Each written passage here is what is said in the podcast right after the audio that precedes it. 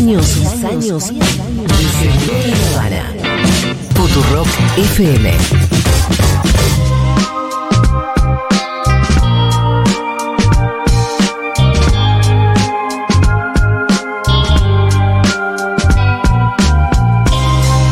Bueno, muy bien, momento de la columna del señor Pitu, Salva Tierra, hoy con un tema poco conocido, que incluso Sí. te, te resultó sorprendente a vos. Sí, Nos lo acercó Flor Lico, ¿no es cierto? sí. Eh. El tema es el movimiento de inquilinos Peronistas. peronistas. sí. Pero una historia Sí, muy. pa- pa- del pasado. Sí, del pasado, pero que sorprende el- el- la falta de información sobre esta Sí. Para Y- aquellos que estudiamos el peronismo, yo, yo lo estudié el peronismo de Sí. para acá, para allá. O sea, hubo algo que llamó Movimiento Inquilino Peronista. Movimiento Inquilinos Peronistas. Una sí. organización con un alcance que nos va a sorprender ahora cuando. Sí, muy porteña, hay que decirlo, Sí. muy de la ciudad, pero con un alcance, con un impacto político bastante amplio y grande. La y aparte nos va a impactar porque también, eh, ahora yo no sé bien cuáles habrán sido las demandas de la época, pero hoy tenemos un problema importante. Bueno, sí, vamos a hacer un paralelismo claro de, de- lo que significa o cuáles son los problemas que arrastramos y que hacen que hoy el acceso a la vivienda sea imposible prácticamente, ¿no? Pero bueno, eh, para los años eh, 70, principios de los años 70, veníamos de una dictadura militar, eh, en donde determinados sectores sociales habían sido abandonados y maltratados. ¿Se acuerdan cuando vimos, te acordás cuando vimos la historia del movimiento villero? Sí. del movimiento villero peronista y cómo en esos años, en cuanto se derroca Perón y todos esos años de la dictadura hasta la recuperación de la democracia en el 73, la vida en las villas también empezó a ser un poco más difícil de lo que venía siendo en el primer peronismo, cuando empieza toda una revolución organizativa dentro de las villas, pero con un gobierno que miraba a los sectores populares amablemente, que mejoraba las condiciones de los trabajadores, como los barrios llenos de trabajadores estaban, las condiciones de los barrios también se recuperaban. Bueno, en los años 70 venían de años en donde sectores sociales habían sido muy, muy olvidados. Y particularmente dos sectores sociales en la ciudad de Buenos Aires específicamente eran muy discriminados, muy maltratados. Eh, los villeros, los que vivían en una villa, y los inquilinos. Ambos sectores provenían de la migración. tanto Porque había menos países- inquilinos de los que hay ahora. Había muchísimo más inquilinos de los que hay ahora. ¿Ah, sí? Lo que pasa es que no había regulación alguna. No había regulación sobre los inquilinatos y sobre las pensiones en ese momento. Pero cuando hablamos de inquilinos, estamos hablando de gente que paga un alquiler. Que paga un alquiler, ya sea en una pensión, ya sea en un inquilinato, ya sea en una vivienda. Sí. Eh, en este tiempo la migración, como te decía, era del interior del país, de los países limítrofes, buscando trabajo en la ciudad de Buenos Aires, en las grandes ciudades. Eh, estas familias que venían, en realidad no eran ni familias, muchas veces eran personas jóvenes que venían, 13, 14 años, que venían del interior del país a buscar trabajo acá, llegaban a la ciudad de Buenos Aires. En algunos casos conseguían un terrenito, un rancho, una casilla en una villa y se instalaban en esa villa. En muchos otros casos iban a parar en los inquilinatos, que en ese momento era uno de los negocios más prósperos de la ciudad de Buenos Aires. Pitu, ese ejemplo que diste al principio es algo que hoy, ese ejemplo que diste al principio es algo que hoy ya eh, cada vez se da en menor medida, esto de conseguir una casilla en una villa, un Y ahora ya no hay lugar en las Ya no hay villas. lugar, ya ¿no? hay un sistema inmobiliario de alquileres dentro de la villa, muy parecido a este que estamos relatando que se daba en el resto de la ciudad en ese momento. Se decían que había hasta dos alquileres por manzana en la ciudad de Buenos Aires. Era un negocio muy próspero en ese momento. Los que vivían en esos años dicen que la mayoría de los propietarios eran de, nacionalidad española, le decían los gallegos. Eh, ellos venían a la ciudad de Buenos Aires a buscar laburos, se instalaban laburo y vivían situaciones muy feas en la ciudad de Buenos Aires porque terminaban siendo los bichos raros en la ciudad de Buenos Aires, maltratados muchas veces en su trabajo por su manera de hablar, eh, sufriendo pagos alternativos, con mucha ignorancia. Muchos de ellos llegaban, en ese momento había dos cédulas, había una cédula federal y una cédula provincial, y muchos de ellos venían Ah, con su cédula provincial Sí. a la ciudad. Eso le impedía alquilar legal o, o- o- o- o estar en, la, en, en- en- en regla en la ciudad de Buenos Aires. Tenía y dos los- tipos de DNIs. Claro, y los propietarios o los patrones se aprovechaban de esa situación y los maltrataban. Sí, me ibas a preguntar algo. No, ¿de qué, eh, ¿de qué época estamos hablando exactamente? Años 70, entre el Sí. 70 y el 77. Ok. En realidad el maltrato es eh, fines de los años 60, 65 en adelante, hasta el 73 que irrumpe esta organización. Bueno, estas personas eran muy maltratadas y vivían penuria muy fuerte en la sociedad en la que vivía, una sociedad porteña bastante discriminadora. Pudimos rescatar de, de La Tribu, la radio La Tribu, un programa que se llama Al lado inquilino, una entrevista que le hicieron a Norberto López, en donde él nos cuenta con estos audios más o menos cuál era la situación que vivía la gente que emigraba del interior del país a la ciudad. Teníamos muchos problemas con, en la relación con la gente, de- con el porteño, porque si era muy dura la relación, eh, sobre todo para lo que éramos chicos, digamos. En la hora vos trabajabas y no hablabas, porque hablaba y pues yo me acuerdo cuando empecé a trabajar y cobré mi sueldo, me dice un mozo, ¿qué te compraste? ¿No? Y me compré un champión, le dije yo, por la zapatilla. Y bueno, entonces se juntaban y se mira, Norberto se compró un champión y se reían. Se reían, claro. Y yo contento porque había podido comprar una zapatilla que no sabía que era pero bueno, eso me hacía aferrarme a ello porque eran mis compañeros, digamos, y esto generaba también mucha mucha frustración a la noche cuando nos juntábamos, y es donde hablábamos y veíamos que había un montón de, hasta incluso los compañeros con buenas intenciones, de mucha marginación de, de nosotros como interior, y eso también nos fue juntando, esto lo hablamos en algún momento con, con el padre Mujica, que le planteábamos que, que nosotros en el interior, por ejemplo, bautizábamos todos los gurises juntos, y él podía ir a la pensión y- y bautizar a todos, Bueno, esa era la situación que vivían los- Sí. las personas que venían del interior, eran maltratadas, pero no solamente en sus ámbitos de trabajo, en sus comunidades, sino también en los inquilinatos. Los inquilinatos, la verdad que eh, eran condiciones inhumanas muchas veces. Eh, las, la- la- las cosas que se rompían del inquilinato nadie se hacía cargo, había inquilinatos que tenían que 200 personas compartir dos baños. Eh, no se le permitía recibir visitas fuera de determinados horarios, no se le permitía comer asado en el lugar, no se le permitía tomar alcohol en el lugar. Habrá Eh, habido condiciones de hacinamiento, me imagino, ¿no? Como Sí, Pero imagino que para el, para el normal des- desarrollo de la vida social de una persona, el hecho de que en el lugar donde vivís no puedas recibir a alguien, no puedas relacionarte con... Hay una cosa ahí como muy restrictiva eh, para eso. Y Para, que termina deshumanizando mucho. Exacto, y o sea, podés un baño cada con- 200 personas y no tener visitas en tu propia casa es no tener casa. se le, se, le, se- se le subía el alquiler sin previo aviso y si no se afronta. ¿Qué hacían los, eh, lo- lo- los dueños de los, de los inquilinatos? Estaban pendientes del aumento de salario. Claro. Y donde había un aumento de salario le aumentaban el, el- el valor del alquiler. Entonces nunca, nunca redundaba Claro. en un poco, una Y- vida un poco y mejor. cuando no lo podían pagar, le ponían candado en la puerta de la habitación o el lugar donde estaban alquilando y se quedaban con sus pertenencias. Y eso se encontraba así. Ay, qué En todo. combinación con la fuerza de seguridad, la mayoría de estos inquilinatos tenían una convivencia con la comisaría o con la policía, que era quien ejercía el desalojo. O sea, hacía la vista gorda, eh, gorda en, en- en- en cuanto a los abusos que ellos que ellos iban recibiendo. Esto es como decía, las personas provenían más o menos de los mismos lugares del interior del país eh, que venían a buscar laburo. Y los fines de semana se juntaban la mayoría en los terrenos del Bajo Belgrano, en donde, en donde pasaban el sábado o el domingo, a veces jugando a la pelota inclusive. A esos mismos terrenos iban muchos de los que vivían en las villas, muchos de los villeros también a participar de ahí. Y empezaron como a contarse estas situaciones que vivían, los inquilinos le contaban a los villeros. Recordemos que dentro de las villas habían jóvenes peronistas que habían empezado a acompañar el desarrollo y la organización que dentro de los empezaron a militar ahí, sobre Claro. todo de la mano de Mujica. Claro, enrolados en montoneros, la gran mayoría Sí. de ellos. Entre ellos estaban Susana Reyes y Melisa, eh, que trabajaban, hacían trabajos muy de base, de apoyo escolar dentro de la villa, que empezaron a preocuparse por esta situación que venían viviendo los inquilinos, y empezaron como un poco a ir al- a, los terrenos del Bajo Belgrano, a escuchar a los inquilinos, a ver su problemática, a trasladar eso que escuchaban a las reuniones de la JP dentro de Montonero. Lo que identificaron también es que eran muchísimos los inquilinos, cientos de miles en la ciudad de Buenos Aires. Y se empezaron a acercar a ver de qué manera podían organizar a este colectivo que estaba sufriendo tantas penuras en la ciudad de Buenos Aires y de esta manera nos cuentan, mira.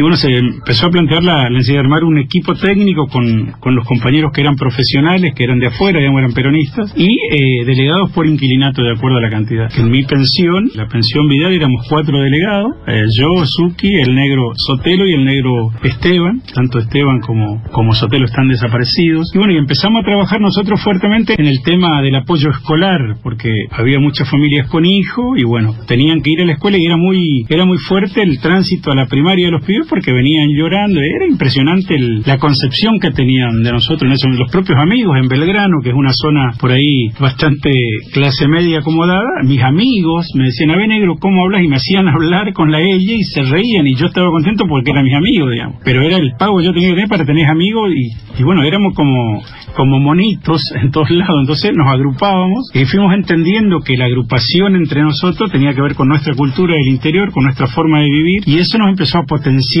como organización política. Me encanta la de Elie. Este, De la que se reían. Esas eran las cosas que vivían ellos. Sí. Y así se empezó a darle forma a lo que fue el movimiento de inquilinos peronista. La figura más eh, renombrante o, la- o el compañero que llevaba adelante Ernesto Grimberg fue desaparecido durante la dictadura, después vamos a ver, pero era el que empezó a tomar como la cabeza visible de la organización. La cantidad de inquilinos y pensionados eran muchísimas y las injusticias que vivían mucho más, como veníamos diciendo. Así que la organización fue creciendo eh, muchísimo, los jóvenes peronistas que acompañaban la organización eran miembros de Montonero, lo que convirtió al movimiento de inquilinos peronistas en una de las columnas principales en cuanto a la movilización de Montonero. Ah. No tenía ni idea de esto. No, que nadie, es buenísima la Increíble. historia. La columna de movilización más grande, o sea, la movilización de masa de Montonero se recostaba sobre dos organizaciones, el movimiento villero peronista y el movimiento de inquilinos peronistas, Sí. que lograban poner en la calle cientos de miles de personas en, en- en- en cada una de las movilizaciones. Eh, y así nos cuenta también López cómo, cómo, cómo se movilizaba. El movimiento inquilino lo que hacía era, era una organización social política que en un momento empieza a pertenecer a Montoneros, la coordinación la tenía Enrique Grimberg, un compañero que también fue asesinado, y en realidad nosotros éramos miles de personas del interior con muy poca información de lo que era la política, digamos. Teníamos necesidad y bueno, siempre a mí me iba bien en un trabajo y yo avisaba a un compañero de mi provincia y venía a vivir, digamos, era una cosa automática, o pedían un empleado en el trabajo o en la obra y vos llamabas y bueno, venía a vivir a tu pieza o a tu pensión. Eso eh, empezó a generar primero mucho ruido, digamos, que me parece que esta es una visión política acertada en ese momento de- del peronismo y, y ahí se crea el movimiento inquilino peronista conducido por Grimberg, que era un compañero muy valioso, y algunos empezamos a entender y a aprender porque yo me recuerdo, por ese momento habla- nos hablaban de terrateniente y nosotros no entendíamos qué significaba, éramos gurises, éramos muy jóvenes, pero entendíamos que, eh, que estábamos ahí porque necesitábamos trabajar y ese era nuestro espacio y lo íbamos a defender como sea. Bueno, como decíamos, el movimiento de inquilinos peronistas empezó a crecer, empezó a tener cada vez más masividad, se juntaban en el Ateneo Evita, que quedaba en 11, en el Ateneo eh, Liberación de la Patria, que quedaba en Constitución, ahí eran los lugares donde se reunían los delegados de las distintas pensiones, según la cantidad de, inquilinat- de inquilinos que había en cada pensión o inquilinato, era la cantidad de delegados que tenía ese inquilinato. Claro, Eh, proporcionar la cantidad de inquilinos. Claro, proporcional. Fueron creciendo y empezaron a, a- a lograr conquistas. Por ejemplo, que los inquilinatos que tenían pocos baños, en, por ejemplo, hagamos ejemplo, en lugares donde había 200 Sí. personas compartiendo un baño, el propietario se tenía que hacer cargo de los elementos de limpieza del baño.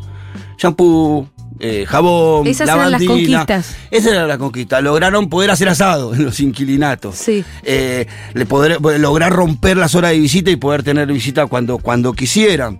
Eh, lograron inclusive que los inquilinos, que los inquilinos lograran usar o pudieran usar eh, o pudieran hacer refacciones en la vivienda y descontarlo del pago de los alquileres. Ah, Eh, Lograron varios avances de estas características, por supuesto que eran años en donde eran muy controversiales, años 73, 74, 75. Fueron años de mucha violencia. Mucha violencia. Se Explico por eso ¿por qué? porque las metodologías del movimiento de inquilino peronista eran también controversiales, porque en cuanto a los propietarios no aceptaban alguna de las normas que eran mejorar las condiciones de vida, terminaban expulsados los propietarios de los propios inquilinatos. Ah, qué veces se lindo, convertía. eh. ¿Quién, pu? ¿Quién, pu? Claro, Qué y había una lindo. bandera. ¿Quién que pudiera hoy agarrar algún Eso, par de inmobiliarias? qué lindo. Y ponían una bandera en la puerta del inquilinato en donde decía inquilinato tomado por el movimiento de inquilino peronista por no cumplir las normas de habitabilidad. ¿Te imaginas ni siquiera tomar una vivienda, Qué sino tomar la inmobiliaria y todas las viviendas que. Sí, espectacular. Bueno, el, el- el movimiento de inquilinos peronistas se desarrolló sobre eh, durante los años 70, 70. Lo que es la organización realmente. 73. La misma gente estaba ahí, totalmente sometida al maltrato del propietario. Te organizás. Y el momento de decir, y- che, somos 200, ¿no? Sí, somos 200 nosotros. Y esto no es Somos 200 y esto no es justo. Vos tenés porque- que comprar la lavandina, si no yo te tomo el inquilinato y mirá la que se pudre. Y fueron desarrollándose hasta el año 76 eh, en un claro crecimiento, eh, logrando todas estas reivindicaciones, teniendo una injerencia directa en las condiciones de vida de los inquilinos en la ciudad de Buenos Aires, siendo la organización, como decía, de movilización de masa, una de las más grandes de la ciudad de Buenos Aires, hasta que viene el golpe militar del 76. El golpe militar del 76... Eh, desató sobre esta organización, como sobre muchas otras, una persecución brutal, despiadada, que acá también López nos detalla cómo fue.